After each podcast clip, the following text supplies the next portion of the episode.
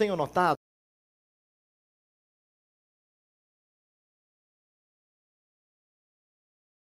que muitos deles são excelentes com respeito a, ao amor, à paixão, à devoção por essas coisas, mas nem sempre bem fundamentados numa doutrina bíblica saudável do que, que acontece que nos faz fazer missões.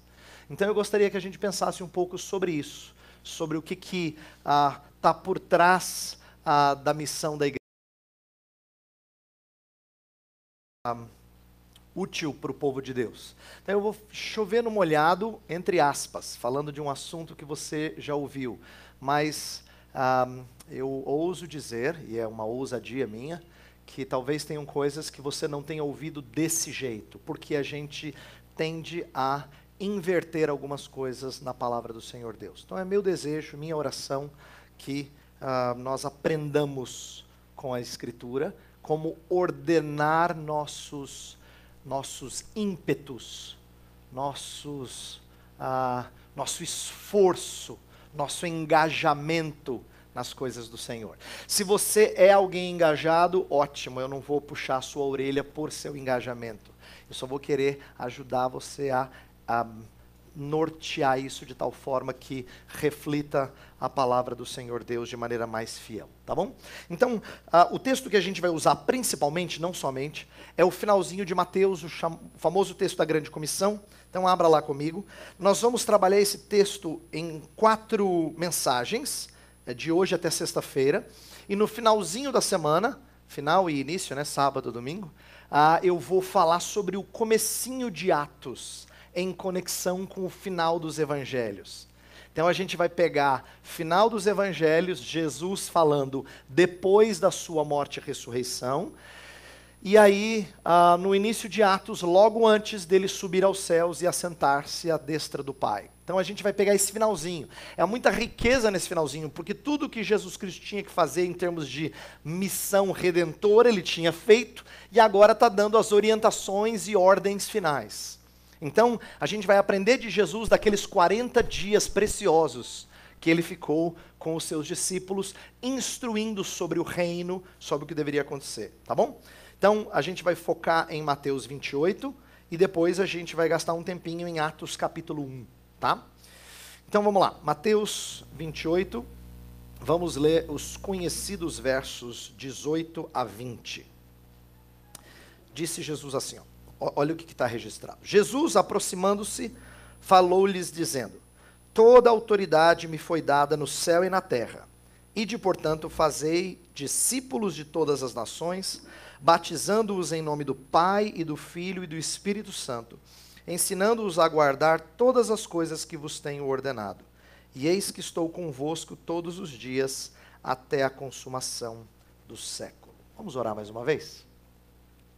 Senhor Deus, abre os nossos olhos para entendermos aquilo que nós já ouvimos antes, mas entendermos de forma mais profunda, talvez de forma mais acertada. É, queira o Senhor de forma mais fiel e certamente amando tua verdade e a obra do teu Filho em nosso lugar. Ensina-nos a fazer missão com isso em vista. Essa é a nossa oração em nome de Jesus. Amém. Ok, quando, a gente, quando o assunto é missões, normalmente eu encontro na igreja dois tipos de pessoas.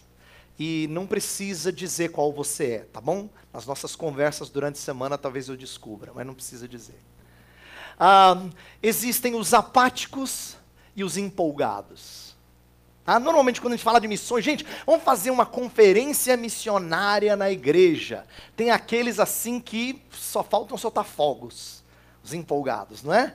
E tem os apáticos, aqueles assim que não acham ruim, é bíblico, é certo, mas Deus abençoe, estou super ocupado, né? Ah, então, assim, os apáticos e os empolgados, deixa eu falar um pouquinho deles aqui, porque a impressão que vai dar nesse começo é que eu vou louvar os empolgados e massacrar os apáticos, mas não é isso que eu quero fazer.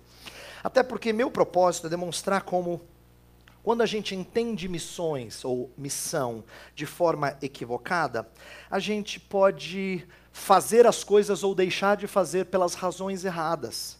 Eu creio que os apáticos apresentam desculpas que são infundadas E eu creio que os empolgados às vezes são movidos por motivações passageiras, efêmeras.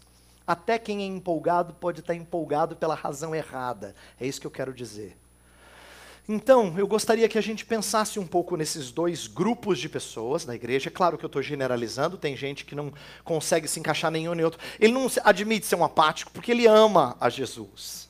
Mas ele também não é aquele super envolvido, assim, não é? Ah, que faz tudo pela obra tal. Então, você prefere se colocar meio no meio, assim, né? Um pouquinho mais para o lado empolgado, é lógico, pastor. Eu sou alguém que quer participar da obra. Mas vamos, vamos ouvir um pouquinho.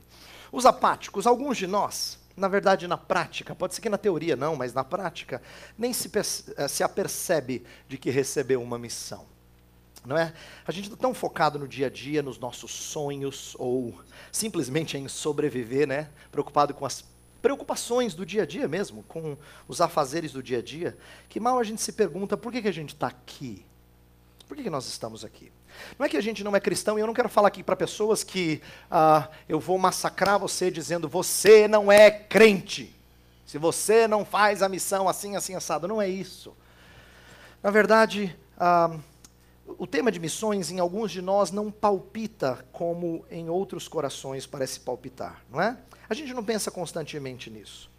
E deixa eu dizer assim, o que às vezes você pode pensar constantemente, mas eu quero que você reflita comigo. Talvez você seja alguém que diga assim, pastor, oh, mas Deus é testemunha de que eu penso nas coisas do Senhor. Por exemplo, como a comunhão com os irmãos é preciosa para mim. E, é preciosa, e tem que ser preciosa mesmo. Não é? A gente tem que pensar nessas coisas. Talvez você diga assim: olha, quando eu estou com os irmãos, que coisa boa. A igreja onde eu estou tem um trabalho excelente para os meus filhos. Isso para mim é tão precioso. Isso me faz levar os meus filhos à igreja com toda a dedicação, mesmo com os nossos, as nossas dificuldades. Talvez você seja alguém que diga assim: pastor, eu amo estar no culto. Que momento de lavar a minha alma. Não é? Fala assim: olha que coisa preciosa, a gente está cantando as músicas lá, estou pensando no que Jesus fez por mim e tal. Essas coisas ocupam o meu coração. Que bom, graças a Deus por isso. Ou senão você diga assim, pastor, eu não sou um crente frágil como alguns aqui não, viu? Eu gosto é da palavra. Esse assim gosta de ouvir assim ensino, instrução, aquela pessoa assim empolgada por estudar. Meu negócio é palavra, não é? E é bom isso, não é ruim. Mas presta atenção comunhão, culto, palavra. Se missões, ah, se o tema de missões não é um tema que nos comove, como comunhão, culto ou palavra, que eu, ah, pregação, né? A gente devia perguntar assim: por que, que Deus ainda não nos levou, se no céu nossa adoração é mais pura, nós conhecemos melhor a Deus e a comunhão é mais sublime do que nunca? Se a gente ama comunhão, culto e palavra, se tem um lugar que a gente tem a palavra junto de nós, né? a comunhão mais sublime e um culto perfeito que não é agora, por que a gente não vai loguinho assim para lá? E a resposta simples que eu vou dar é: Deus nos deixa aqui porque Ele quer que a sua igreja aprenda a buscar e salvar o perdido. Se tem uma coisa que lá não faz sentido, mas faz aqui, é buscar e salvar o perdido. A gente vai continuar cultuando, vai continuar comungando e vamos continuar aprendendo do Senhor Jesus Cristo.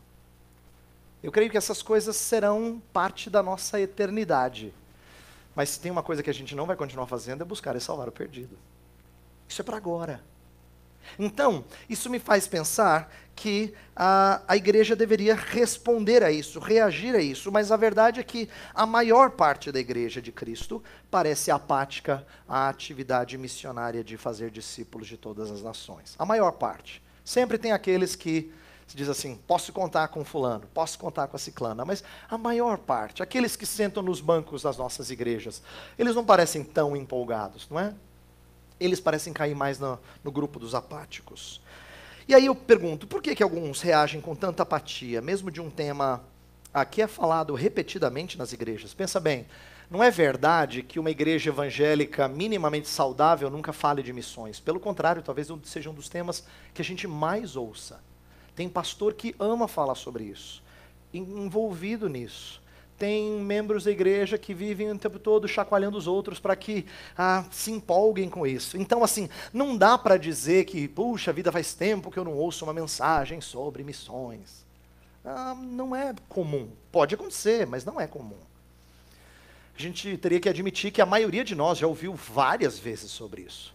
E por que que, depois de tantas vezes ouvindo sobre isso, por que, que isso não é um assunto que parece que nos move, pelo menos aqueles de nós que são mais apáticos?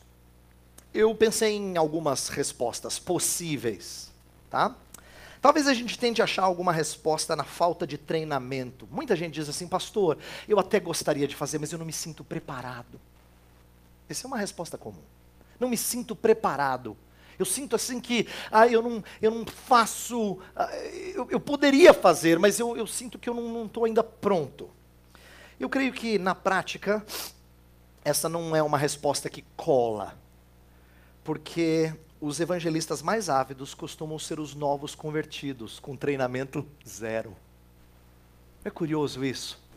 Não importa em qual igreja, você conversa com um novo convertido, ele está tão empolgado que assim parece que ele exala vontade de falar de Jesus. Né? Aí você vê na igreja assim, visitante. Se a sua igreja é uma das igrejas que não recebe visitante com frequência, de repente vem uma turma assim, quem é que trouxe? O Zezinho, que acabou de crer em Cristo. Trouxe os amigos dele. Né? Por quê? Porque ele fala, mesmo sem ter recebido qualquer tipo de treinamento. Então, na prática, não dá para dizer que a falta de treinamento é uma boa explicação. Não parece ser. Porque os novos convertidos o fazem por outra razão, que não, ah, que não ah, o treinamento. Não é? Talvez a gente diga assim, olha, pastor, sabe o que eu acho mesmo? É falta de vergonha na cara, viu? Eu acho que os apáticos, eles, eles não têm compromisso. Ou a gente poderia usar uma palavra um pouquinho mais, mais educada. Falta de disposição ou disponibilidade e eu entendo que isso tem a ver com o sentimento de apatia. Mas biblicamente não dá nem para eu dizer que isso é impeditivo de fazer missões, porque Deus nunca foi impedido de fazer o que ele queria fazer, mesmo quando alguém era indisposto. A melhor história que eu consigo pensar sobre isso é de Jonas, não é?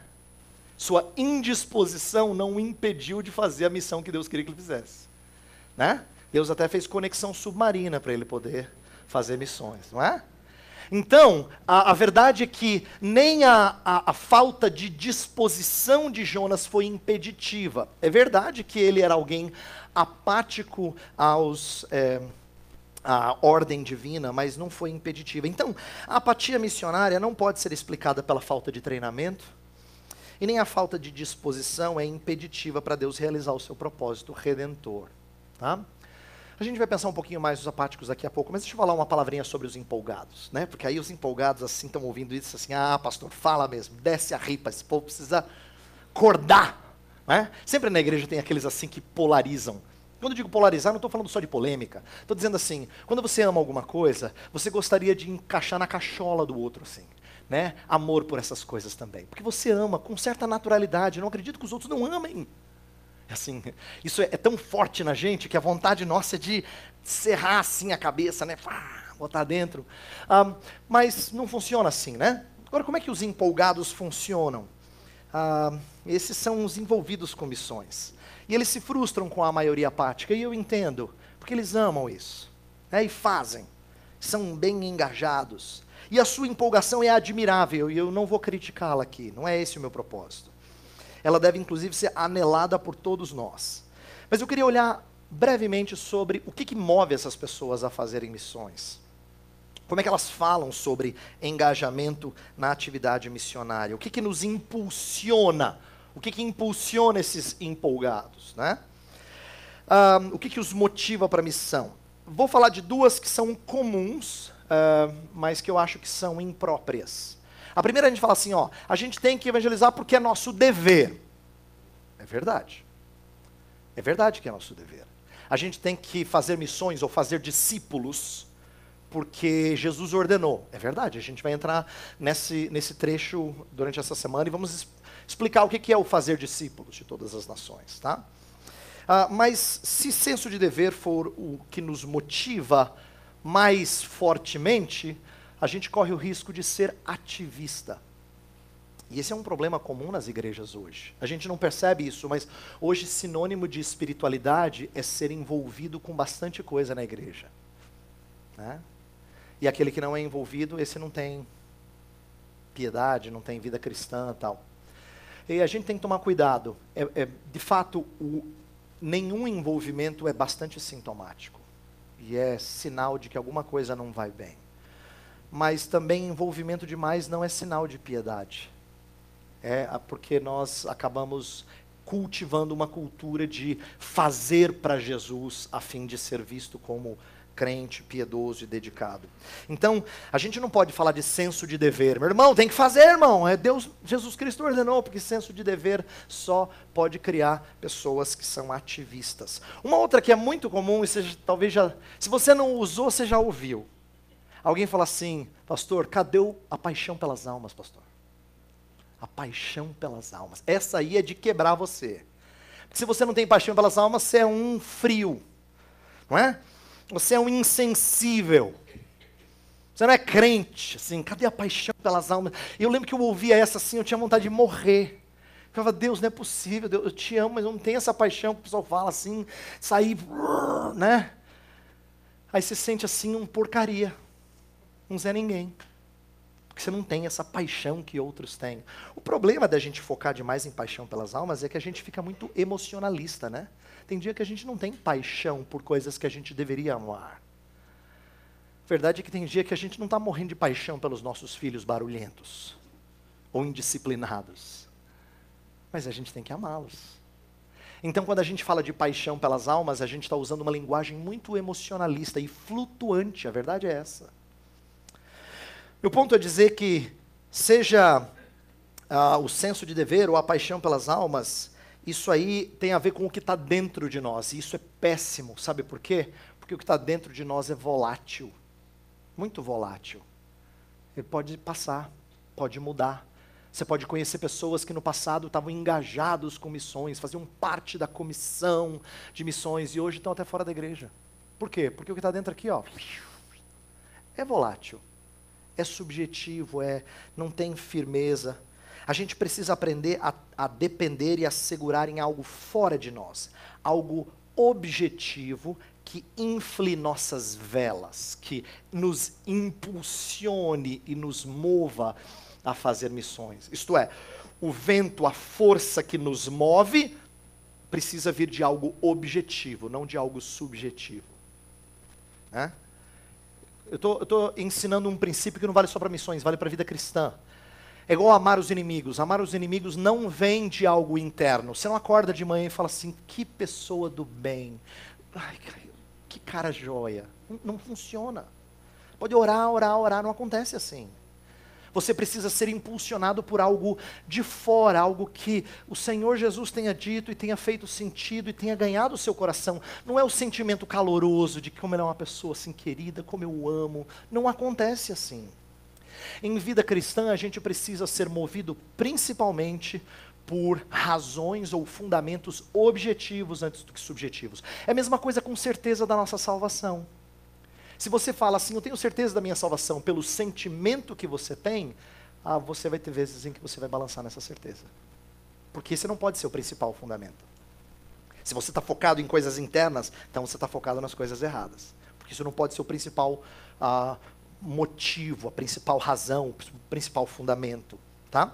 Então a gente precisa de algo objetivo, algo fora de nós que nos mova a nos envolvermos com missões. E deixa eu explicar nesse final de introdução, antes de eu entrar no texto propriamente dito, por que, que eu estou falando tanto desses dois grupos. Porque eu acho que os dois compartilham de uma mesma falha, embora eles sejam opostos eles compartilham de uma mesma falha, tanto apáticos como empolgados. Pensam em missões como muito mais relacionada com o que nós fazemos por Deus do que com o que Ele fez por nós. Esse é um erro muito comum nas igrejas. Quando a gente quer falar de missões, é para dar um puxão de orelha, dar uma acordada no povo de Deus. Vamos fazer, pessoal. Porque tem mais a ver com o que eu faço por Ele do que com o que Ele fez por mim. Esse tipo de motivação é perigosa porque ah, missões parecem uma barreira difícil aos apáticos e um dever de todo, de todo comprometido para os empolgados.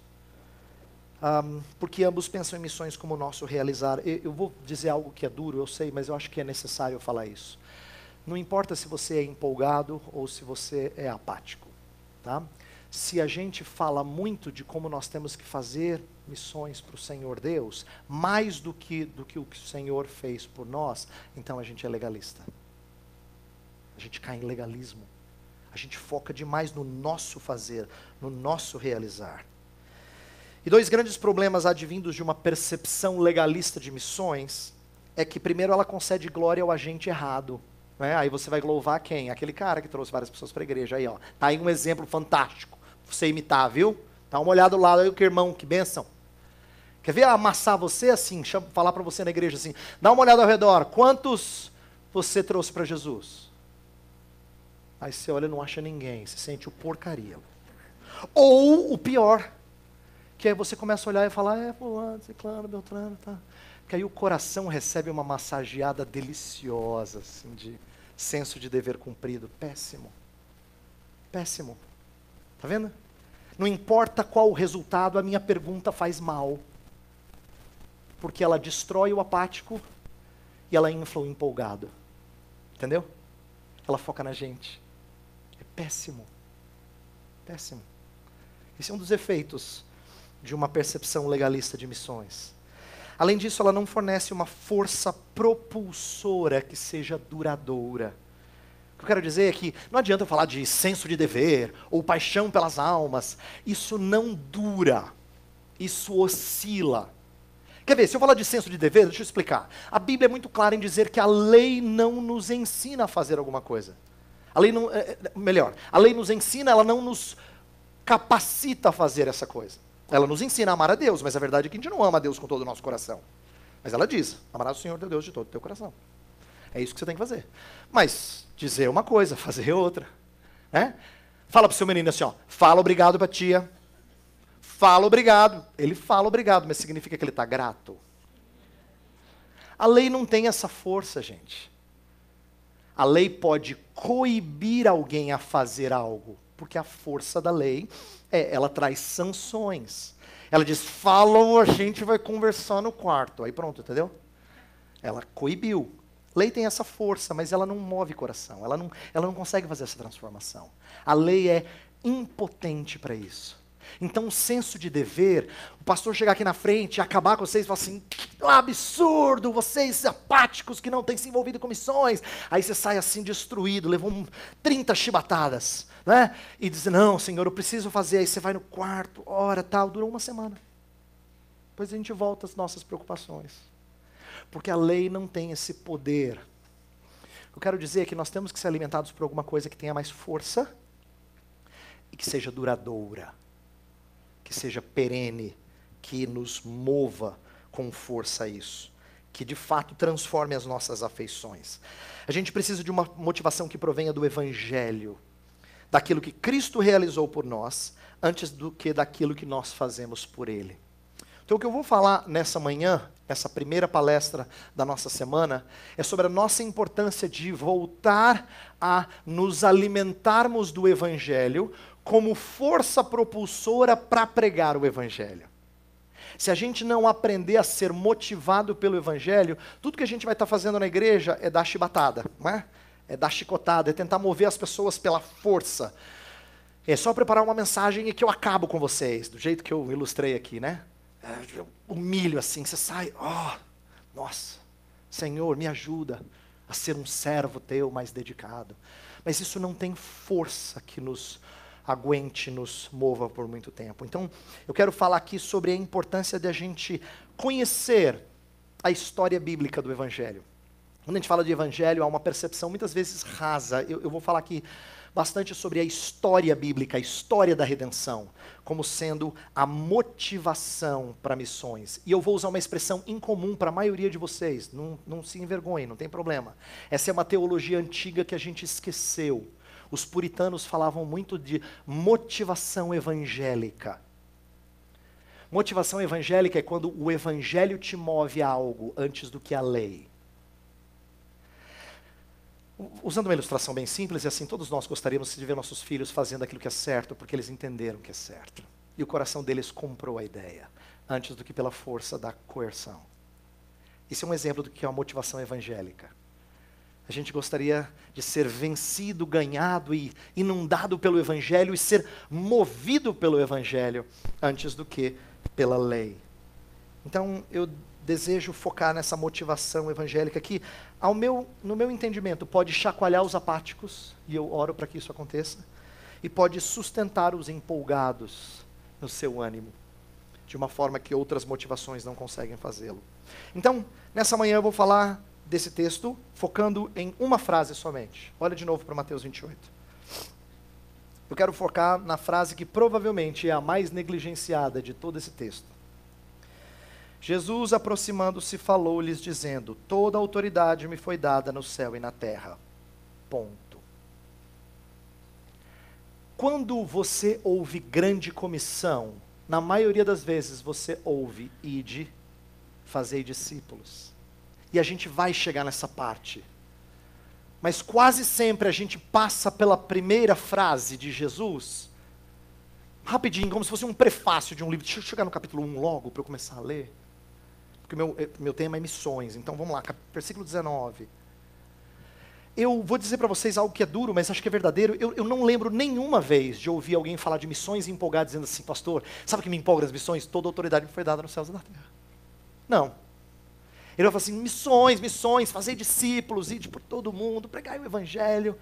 Ele sempre está focado no imperativo do versículo 19. Mas ele passa correndo pelo indicativo do versículo 18.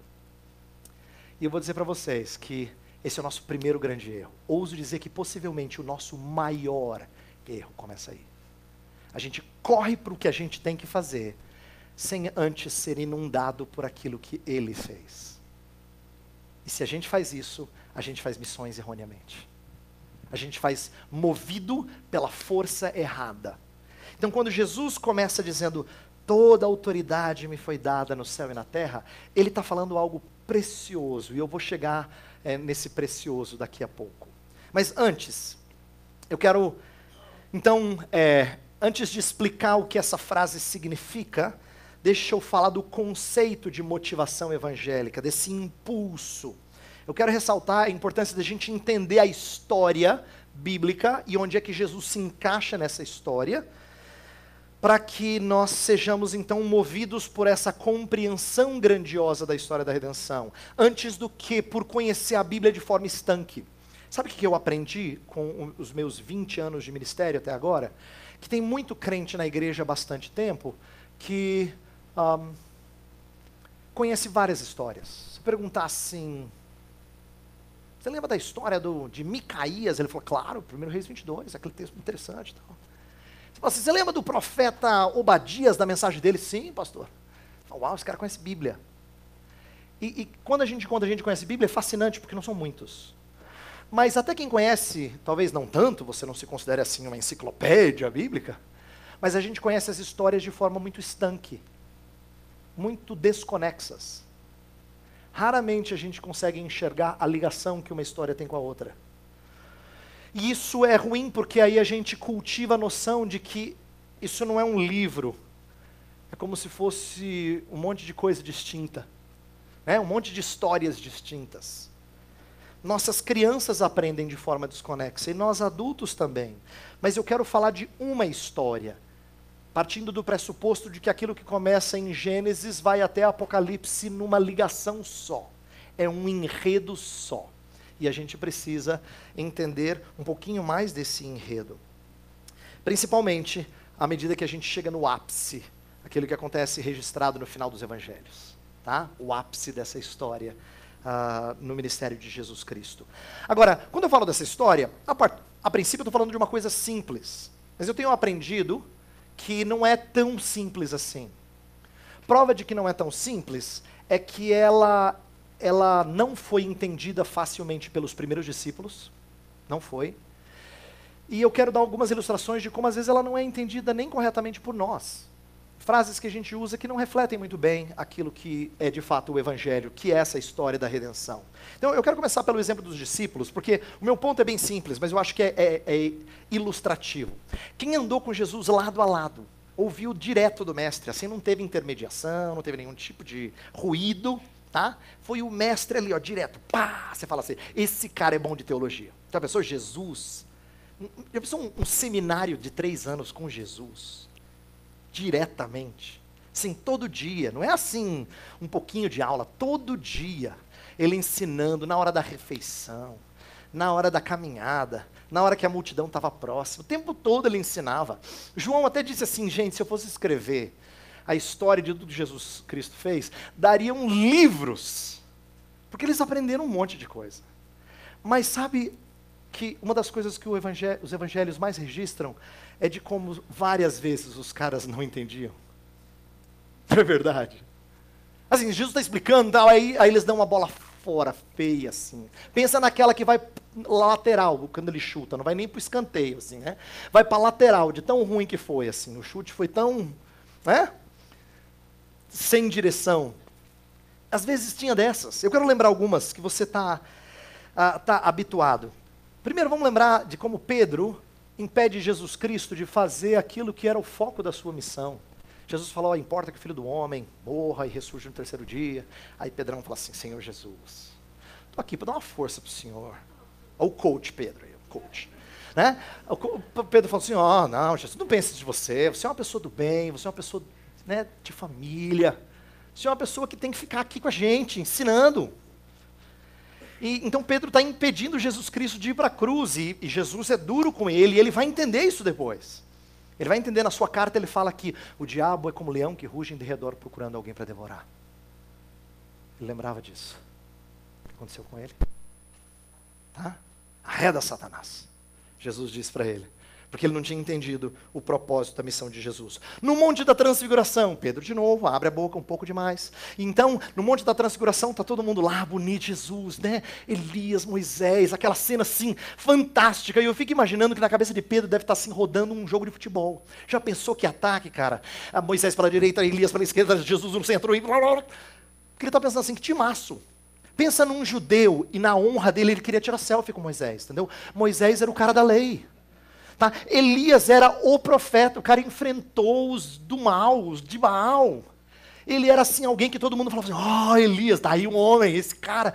Aí aparece Jesus, que eles já admiravam, não tinha entendido tudo que Jesus ia fazer, mas admiravam Jesus, Moisés e Elias, que timaço.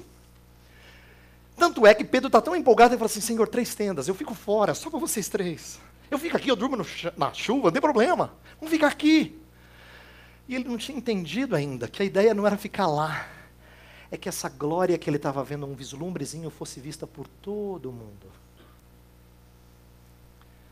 Ele ainda não tinha entendido. Tanto é que quando ele fala de três tendas, ele está tratando os três igual, igualmente, assim, como sendo três dignos de honra.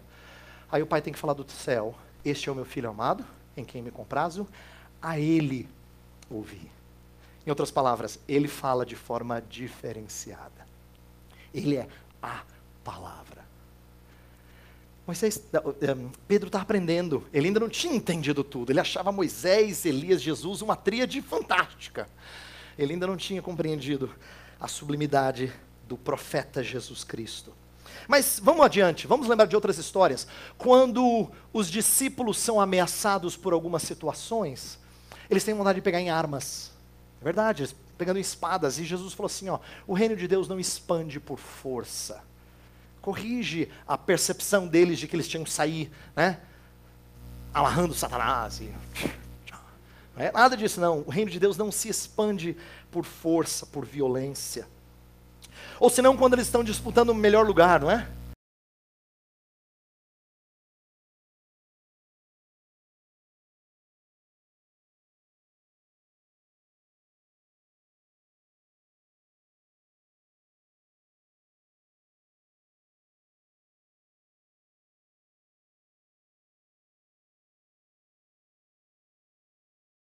Caras não entenderam e eles estão tendo o mestre.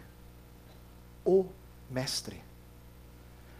Isso significa que há um sentido em que o evangelho não é tão intuitivo, sabe? Na verdade é o oposto. Ele não é o que nos vem naturalmente. Ele é contra-intuitivo. Ele é, ele é contra o que é, é a nossa disposição natural. Né? A maioria das pessoas pensa religiosamente como se estivesse sendo ajudado no posto, alguém fez alguma coisa por você e você tira um trocadinho assim e ele fala: Não, não precisa nada não. Porque não se paga, não se conquista, não se alcança.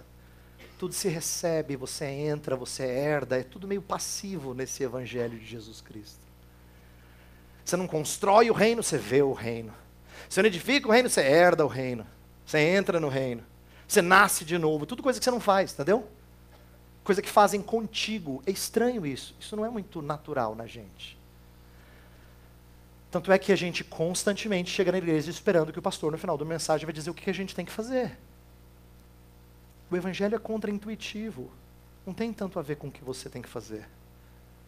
Tem mais a ver com o que ele fez. Mas isso não é natural. Prova disso são algumas frases e coisas que a gente tem dito. Eu quero dar esse exemplo aqui. Se os discípulos tiveram dificuldade ah, de entender o evangelho, eu creio que nós também temos. Não são de todo erradas, mas eu acho que são pobres e às vezes até confusas. Elas querem dizer coisas boas, mas elas não dizem. Deixa eu explicar por quê. Vou usar uma frase bem comum, bem todos nós já usamos, inclusive eu já usei. Quando você quer falar de Jesus para alguém, você fala assim: você precisa de ter um relacionamento com, Jesus, com Deus, precisa de um relacionamento pessoal com Deus. Né? Quando a gente fala de ter um relacionamento com Deus, o que a gente quer é que essa pessoa seja próxima de Deus, ame a Deus, viva a, buscando Deus, né? seja discípulo de Jesus. É verdade, é correto isso, eu entendo o que você quer dizer, mas tem uma coisa que está faltando é que você deveria chegar para ela e dizer assim: você já tem um relacionamento com Deus, e é péssimo. É verdade, porque biblicamente ele já tem, só que é um relacionamento de ira. Ele não precisa de um relacionamento com Deus, ele já tem, ele precisa de um relacionamento de paz com Deus. É isso que ele não tem. Ele é inimigo de Deus. Ele está lutando contra Deus desde o dia que ele foi concebido ele é indisposto para com Deus, biblicamente falando. Ele é inimigo de Deus. Então ele já tem um relacionamento com Deus e é horroroso. Mas a gente não pensa em relacionamento assim, né? A gente fala só do relacionamento bom. Meu ponto é mostrar que existe mais na mensagem do evangelho que precisa ser dita e que às vezes a gente deixa de fora. Uma outra frase de efeito comum é a gente falar assim: Jesus precisa entrar no seu coração. Não é? E eu sei o que você quer dizer. Você quer dizer assim, ó, é, Cristo tem que habitar em você, Cristo em vós, é a esperança da glória. Colossenses, Paulo os Colossenses fala isso. No entanto, Jesus entrar no seu coração corre o risco de você usar frases que dizem mais respeito a Jesus fazer parte da sua história. E é aí que mora o perigo. Porque biblicamente tem mais a ver com nós fazermos parte da história dele. É a gente que entra na dele, não é ele que entra na nossa, tanto quanto a gente na dele. É verdade que ele faz parte da nossa vida. É verdade que Cristo está em nós, assim como nós estamos nele. A Bíblia enfatiza as duas coisas. Mas a história bíblica de mais de mil páginas é contada para você entender que a história é dele, você é que é inserido nela. E você ser inserido nela é fundamental. Por quê? Porque isso dá senso de pertencimento inigualável. Senso de que você faz parte de algo grande. Todas as vezes que você fala de Jesus entrar no seu coração, Jesus, o que, que tem a ver a mensagem de Jesus com a minha segunda-feira? Jesus fica do tamanho da sua segunda-feira. Mas quando eu entro na batalha cósmica e faço parte da vitória gloriosa de Jesus Cristo, aí o meu filme é bilheteria de grande bilheteria, não é um filminho de nada, entendeu? Não tem a ver com a minha segunda-feira só. Tem a ver com algo grandioso porque a gente inverteu, a gente pegou aquilo que é grande e fez ele pequenininho. Não me entenda errado, ele tem a ver com os seus problemas pessoais. De segunda-feira, inclusive. Mas o mais bonito é que você o supera quando você faz parte da grande história, que é a dele. Você é colocada na história dele. Você é inserido na história dele. É isso que é precioso. É a gente entender que Jesus não é só um modelo para a gente imitar. Ó, oh, em seus passos o que faria Jesus? Não é só um modelo para a gente imitar. Jesus Cristo é o vitorioso que nos abre porta para fazer parte da história dele. Se a gente não acertar essa história, o nosso discipulado, as nossas missões vão ser esse ativismo moralista, legalista que eu falei no começo. Então, perceba que é importante nós entendermos o que é missão. Deixa eu dar um, um exemplo bíblico sobre como a gente perde de vista o entendimento de missão. Se eu quisesse fazer aqui uma conferência missionária e fosse pregar numa famosa passagem como de Gênesis 12, que é a história de Abraão, né? E aí fala assim: "Se tu uma bênção", né? Em ti serão medidas todas as famílias da terra tal. Um, esse texto de Gênesis 12 frequentemente é mostrado ou usado para falar de como nós temos que expandir o reino de Deus aqui na terra. E Israel, na, na visão de muitas pessoas, é a história de um povo que falhou na sua missão. E é verdade que ele falhou. Mas é assim, agora não cometamos a falha que Israel cometeu. É aí que a gente erra. Porque não é você que conserta a história equivocada de Israel. É o verdadeiro israelita que conserta essa história.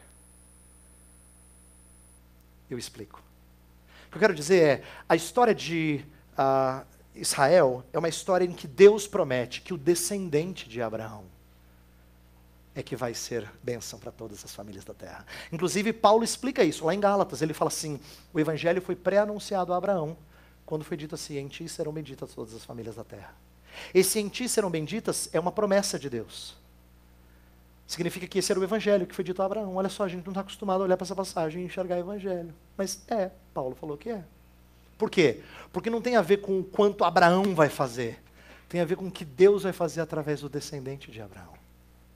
Essa que é a beleza da história. Inclusive, há quem diga que Gênesis 12 tem sido mal entendido, porque Gênesis 12 não é uma ordem. Gênesis 12 é uma promessa. Se tu uma bênção pode ser traduzido, o hebraico pode ser traduzido como tu serás uma bênção. Uma promessa do que Deus vai fazer através dele. Inclusive, o contexto da passagem faz mais sentido ser uma promessa do que uh, uma ordem a Abraão. Uh, ele será uma bênção por causa do descendente, da descendência que é Jesus Cristo. E, e, a história bíblica é isso: é a história de Jesus Cristo sendo o descendente que vai cumprir aquilo que outros no passado falharam. Então, o meu ponto inicial, e esse é o primeiro e o maior dos pontos aqui, é dizer que a gente tem que ser impulsionado pelo Evangelho, impulsionado pela obra de Cristo realizada no seu ministério e culminando na cruz e na ressurreição. A notícia do que Jesus Cristo fez é o fundamento de toda a missão. Inclusive, um dos livros nos quais eu estou me baseando para essa série de palestras é um livro escrito pelo Michael Horton chamado A Grande Comissão. E ele foi quem me ensinou a ter mais cuidado com a palavra evangelho, quando ele diz assim: o evangelho na Bíblia é prioritariamente uma notícia.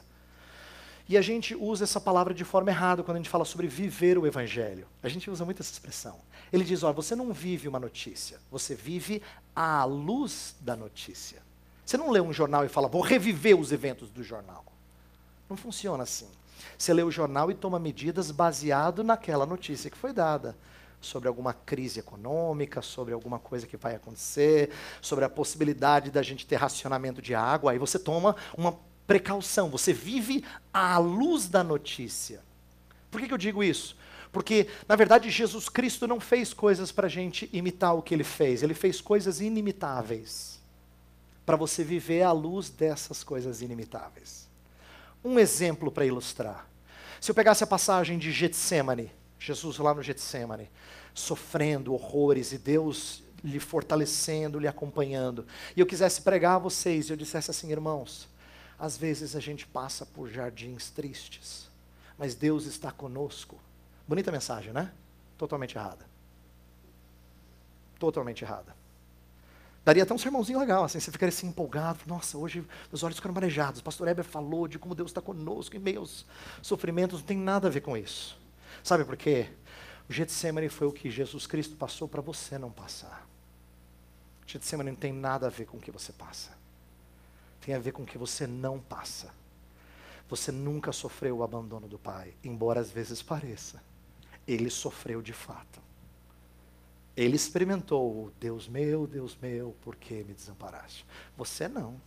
Você não passa pelo Getsemane, você nunca passou e nunca vai passar se você é de Jesus.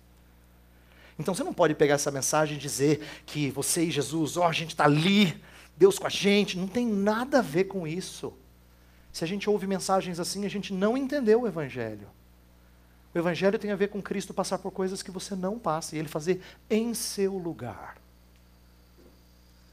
Quando a gente pega passagens assim e a gente aplica para nós como se a nossa situação fosse igual a de Jesus, a gente se torna legalista. Tem a ver com confiar em Deus.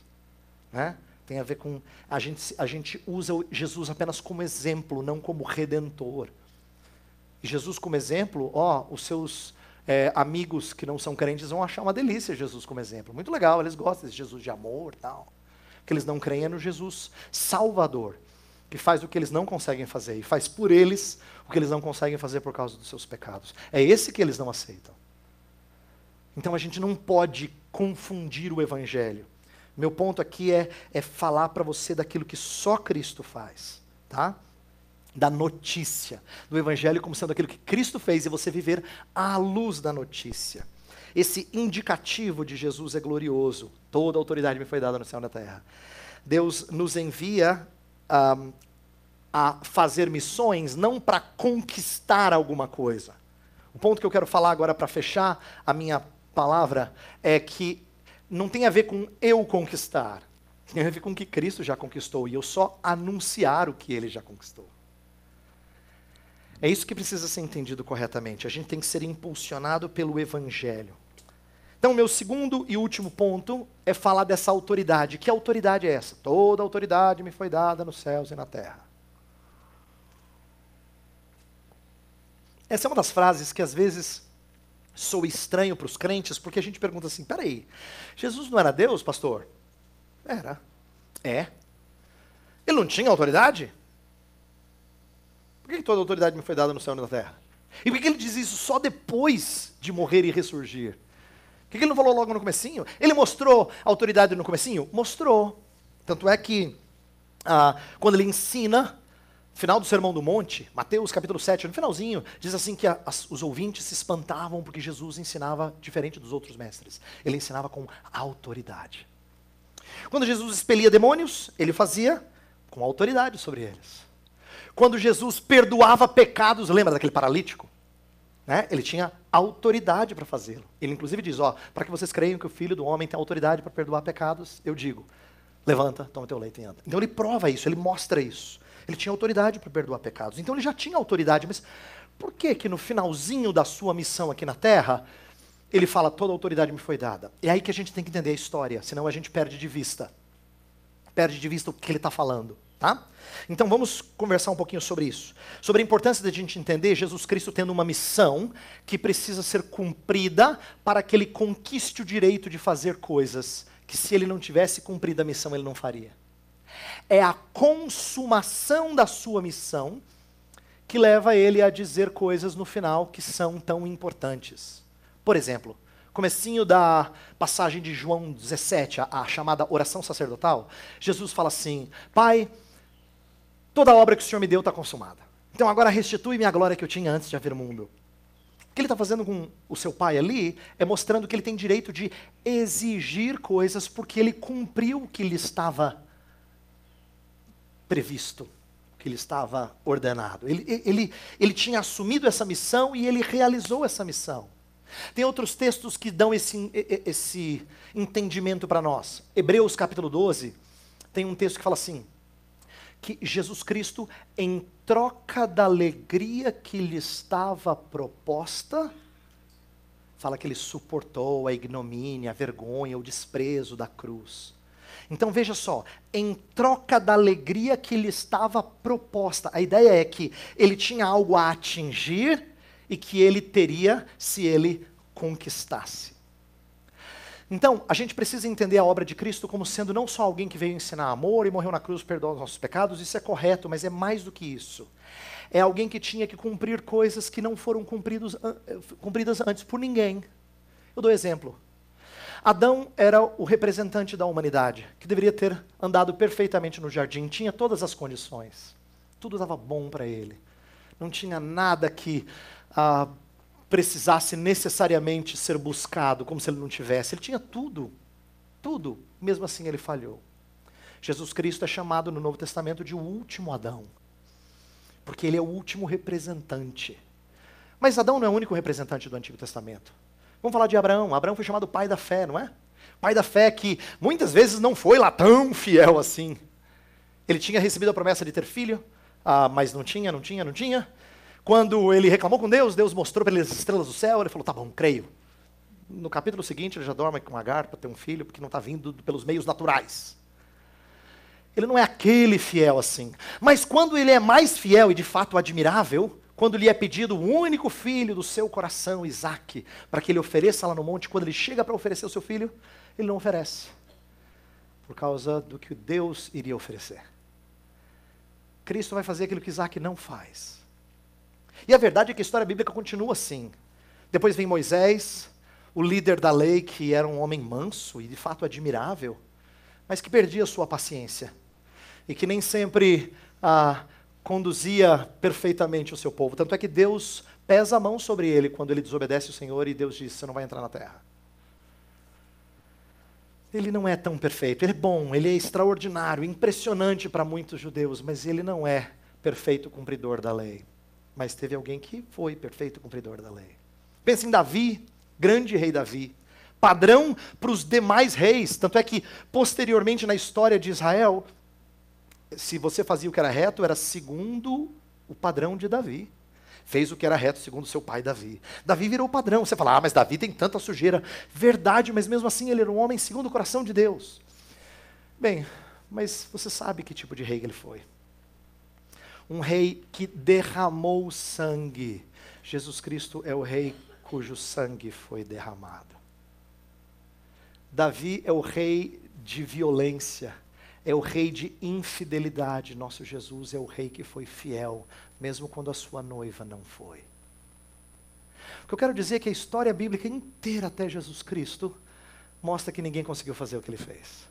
E que ele veio cumprir a missão que Deus havia dado a ele. Então, se a gente entende a história bíblica toda apontando para Jesus Cristo, toda ligando a Jesus Cristo, fica mais claro a gente compreender por que, que no final de tudo cumprido ele diz: agora sim toda a autoridade me foi dada no céu e na terra. Tá? Ele está realizando tudo, tudo aponta para essa realização, a sua consumação e consequente exaltação. Inclusive, o Novo Testamento vai deixar isso bem claro, a ideia de que ele foi exaltado depois de cumprir a sua obra. Né? Foi exaltado. Então, uh, eu, quero, eu quero terminar falar, falando um pouquinho dessa exaltação e da importância da gente entendê-la. O estado de exaltação é Jesus Cristo receber a chancela de que o que ele tinha feito era bom e aceitável. Um, tem textos na Bíblia que são estranhos para nós se a gente não entender dentro desses moldes. Uh, Paulo escreve no comecinho de Romanos que Jesus Cristo foi designado Filho de Deus com poder. Como assim designado? E fala mediante a ressurreição ainda. Designado filho de Deus com poder mediante a ressurreição. Como assim? Ele já não era filho antes? Não tem a ver com ser feito filho. Tem a ver com ser declarado o filho aceitável aquele do qual lá atrás estava sendo predito que seria o Redentor. Salmo capítulo 2 fala: Tu és meu filho, eu hoje te gerei. Ele seria, uh, teria o cetro das nações nas mãos e venceria os inimigos. Tal. Tudo aquilo que estava sendo dito lá é o que Paulo vai explicar, dizendo: Jesus conquistou ou recebe a chancela de que ele fez o que tinha que fazer quando? Quando ele cumpre a sua missão. A sua ressurreição, portanto, é o, é o selo de aprovação, é o ISO 9000 de Deus Pai, aprovando a, aquilo que o seu filho fez. Ele é, é ressurreto dentre os mortos, como quem diz: você fez o que era cabido a você fazer. Então, essa ideia de exaltação é o Pai elevando aquele que merecia ser elevado. Tá? Ah, nós estamos em Cristo. É por isso que a Bíblia fala que todo aquele que se humilhar será exaltado. Não é porque você merece, é porque você se humilha e fica sob Cristo. Ele é o único que merece ser exaltado. Filipenses capítulo 2 tem aquele texto que fala assim que ele não julgou por usurpação ser igual a Deus, antes a si mesmo se esvaziou, assumindo forma de servo em figura humana, e foi obediente até a morte e morte de cruz. Por isso Deus o exaltou sobremaneira com o nome acima de todo nome. A ideia é, quando Deus Pai o exaltou, é porque ele merecia ser exaltado. Ele conquistou esse direito. A gente não, agora a gente fala assim: ó, você não vai ser exaltado se você se exaltar. Você vai ser exaltado se você se humilhar e se colocar debaixo do único que conquista o direito de ser exaltado, que é Jesus Cristo. Essa é a ideia de, da sua exaltação. Então, a exaltação do filho implica numa realidade de autoridade, como cabeça. Quando ele fala assim, toda autoridade me foi dada no céu e na terra, é que agora ele tem o direito de fazer o que ele quiser com toda a terra. Ele tem autoridade sobre toda a terra, como homem, inclusive. Como homem, lembra nosso Senhor Jesus Cristo? É Deus homem. Ele não foi só homem por um, por um 33 anos e acabou. Ele é a eterna, agora perene junção de Deus homem. E ele é o homem com a autoridade que tem ah, agora sobre toda a terra para colocá-la em ordem. Ele é o Deus homem com toda a autoridade. É por isso que ele diz para os discípulos que ele vai fazer coisas agora que antes ele não tinha feito. Ele vai lhes enviar o Espírito Santo. A gente vai falar mais disso no final da semana. Ele vai interceder junto ao Pai pelos fiéis. Ele vai preparar um lugar para eles, lembra? Vou para junto do Pai, preparar um lugar. Tudo isso ele vai fazer como quem tem autoridade. Então, uh, essa autoridade aqui é importante ser entendida como sendo essa ideia de conquista, de que ele cumpriu a missão da sua história como sendo uma história de vitória. Inclusive, uma história de vitória universal. Toda a autoridade. A, a palavra toda é repetida várias vezes aqui no nosso texto os versos, os três versos que a gente leu, 18, 19 e 20, não é? Toda autoridade, fala é, fazer discípulos de todas as nações, ensinando todas as coisas que eu vos tenho dito. E no final ele fala: Eis que estou convosco todos os dias. Essa ideia de amplitude, de universalidade está muito presente no texto. Ah, e você tem que entender por que está no texto. Por que, que essa, essa frasezinha tão importante, e os discípulos prezavam essa frase. A gente é que perdeu de vista e fala só do 19. É porque, assim, receber a missão de ir para todas as nações e fazer discípulos, quando você é 11, você é um grupo de 11, um já escapou. Tem alguns poucos discípulos, mas aquelas multidões que seguiam Jesus não estão mais seguindo Jesus. No começo de Atos não tem uma galera, tem uma, um pouco mais de uma centena. Tem algumas centenas que viram ele subir aos céus, mas assim, é um punhado de discípulos. Dá algumas igrejas locais que vocês frequentam dá mais gente do que todos os discípulos de Jesus na sua ressurreição. Pensa bem. E aí ele dá a missão para a sua igreja local e fala assim: então, cuida do mundo inteiro, tá? Tudo bem? Rebenta agora. Ó, discípulos de todas as nações, estou querendo, tá bom? Manda ver. Parece algo hercúleo, impossível. E é. A não ser que ele diga para você: toda autoridade me foi dada nos céus e na terra. Portanto, ide. Então, receber uma ordem como a de ir e fazer discípulos precisa ser impulsionada pela notícia da sua vitória. Toda autoridade me foi dada no céu e na terra. Então por que você tem que pregar com ousadia? Por que, que a falta de treinamento não é suficiente para você deixar de testemunhar de Jesus? Porque toda autoridade lhe foi dada no céu e na terra.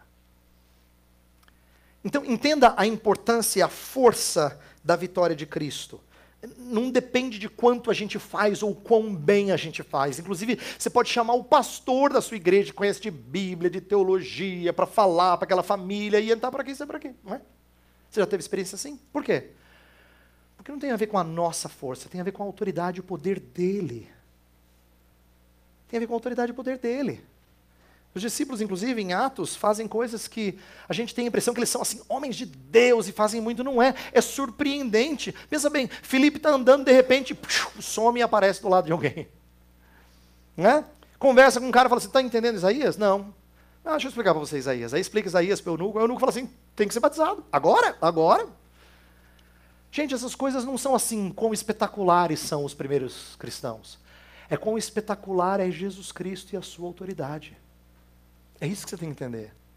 Por isso que essas histórias em Atos acontecem assim. Por causa do poder e da autoridade que Jesus Cristo tem. Pedro era aquele que, antes, junto com os discípulos, achava que todo mundo só ouvia Jesus. Os discípulos mesmo, às vezes, não eram tão ouvidos. Agora ele prega 3 mil. Puf, eu aceito. Depois 4 mil, depois 5 mil. Fala, ah, peraí, tá? Estou ficando mal acostumado agora.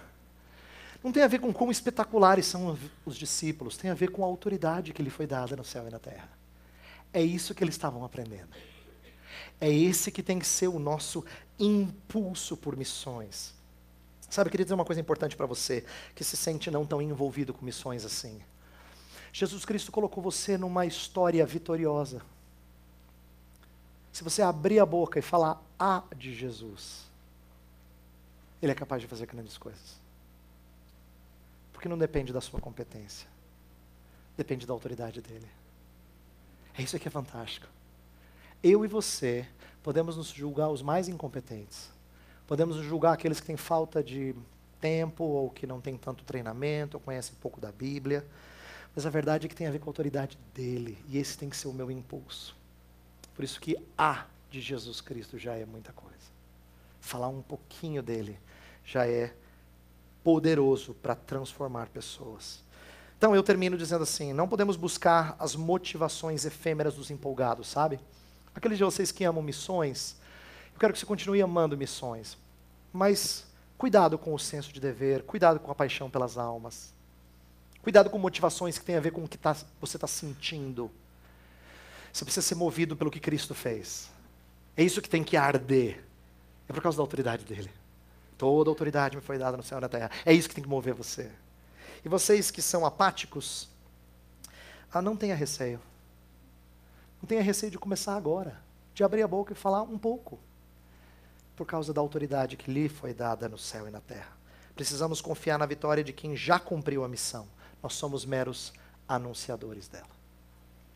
Eu quero orar e depois, se o Marcos permitir pergunta e resposta, fica contigo, tá bom? Eu não sei se, se a gente vai ter tempo assim.